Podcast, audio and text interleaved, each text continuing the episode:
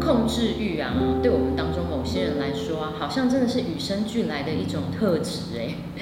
你知道我我也是有一点这种倾向，所以当事情失控，不能在自己掌握里面的时候，那种崩坏、很害怕的感觉，我完全能够明白跟了解。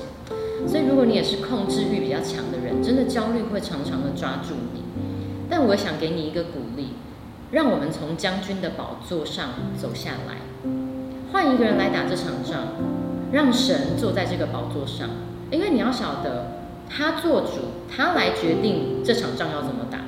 你就不用担心的一直去想我的战力够不够，我要制定什么策略，因为就都交给他啦，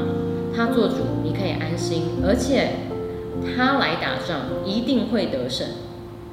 那我等下会来分享一段圣经的内容，也期待今天的经文成为你心中的力量。以赛亚书十二章二节，看呐，上帝是我的拯救，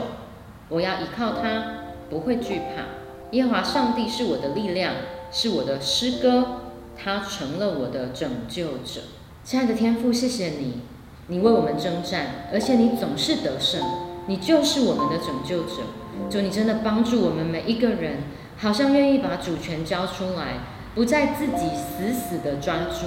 特别帮助我们当中很有控制欲的，很想要事情照着自己计划走的。所以说，你今天来柔软我们的心，让我们愿意把主权交给你，因为你才是那个永远得胜的大君王。主帮助我们，这样的祷告是奉你得胜的名，Amen。